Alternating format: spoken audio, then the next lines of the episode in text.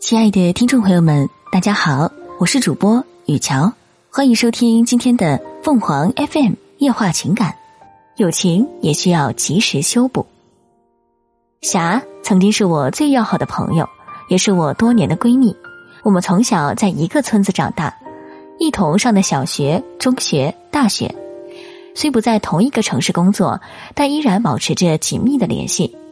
即使如今他在家乡，而我在异乡工作，每次回到老家，我们都要约好一起喝茶聊天。前段时间我买了新房子和车子。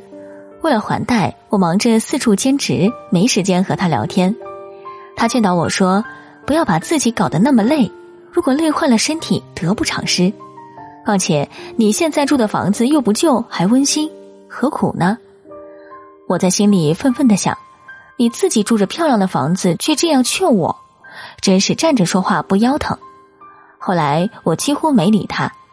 我在心里想：“道不同，不相为谋。”我就这样为了自己心中的虚荣，被现实裹挟着，整日像赶场子一样奔波劳累。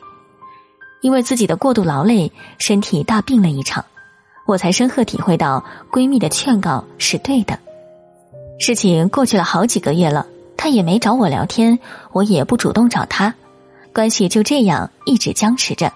我内心里一直不愿意承认是自己错。有一天上班期间。我的鞋跟突然发出异常刺耳的声音，这影响到领导同事办公。于是我立马请假去单位附近的一个修鞋铺修鞋。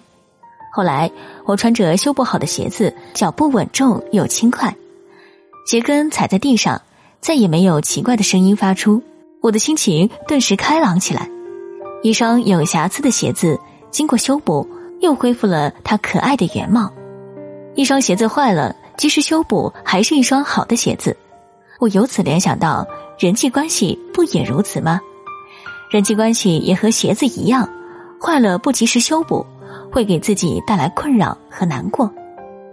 于是我在微信上主动找霞聊天了，我发了一个嗨的表情过去，那边却许久没有回复，我心中有些焦躁和不安，我以为他再也不理我了。深夜他回复了我。他在那边解释说，把孩子哄睡后，看到我的微信表情，高兴的跳了起来。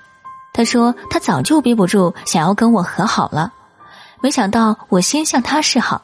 我也激动的说，再不及时修补，我们可能就要失去彼此了。现在我们虽然天隔两方，关系依然像小时候那样铁。张爱玲说，出名要趁早，我认为人际关系修补也要趁早。人生得一知己足矣。如果友情出现裂痕，要及时修补，岂能因为一时的糊涂而失去宝贵的友情？听众朋友们，无论你是开心还是难过，不管你是孤独还是寂寞，希望每天的文章都能给你带来不一样的快乐。你也可以关注我们的微信公众号“情感与美文”，收听更多内容。我们下期再见。